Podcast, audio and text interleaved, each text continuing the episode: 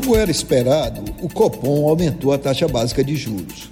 O cenário não dava outra alternativa. A inflação está em alta e, para piorar, o ministro Paulo Guedes destruiu parte da âncora fiscal.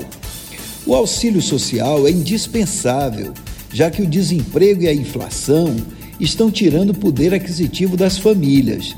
Mas dar o benefício furando o teto de gasto só trará mais instabilidade para a economia, obrigando o Banco Central a aumentar mais os juros, o que eleva o endividamento do país e das famílias. Mas qual o impacto dos juros no bolso do ouvinte? O aumento da taxa Selic implica diretamente em maior endividamento de milhões de brasileiros que usam mensalmente o crédito rotativo, seja através do cartão de crédito ou do cheque especial. Os juros do cartão de crédito aumentaram em setembro, atingindo a absurda taxa de 340%, a maior desde agosto de 2017. São juros de agiota, 50 vezes maior que a taxa Selic, e não há justificativa, seja inadimplência, custos ou impostos, que implique tamanha diferença. O crédito rotativo no Brasil que já era proibitivo, o aumento dos juros tornou-se um suicídio financeiro. Nos demais empréstimos, também se verifica aumento nos juros cobrados.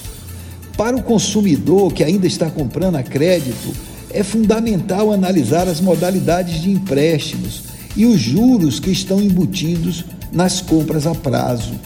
O consumidor muitas vezes tem a impressão errada de que o importante é o valor da prestação e se ela cabe no salário. Mas isso é um grande equívoco.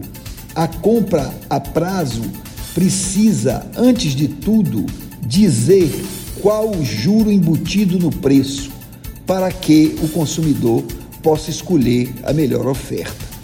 A política econômica voltou a ser uma corrida inútil entre os juros e a inflação, e isso é ruim para toda a economia pois afeta diretamente o varejo, que esperava um Natal de recuperação, afeta os investidores, que pensam duas vezes antes de buscar financiamento para investir, e as empresas, que precisam de crédito para capital de giro. Afeta também os consumidores, que são cada vez mais submetidos a juros estratosféricos.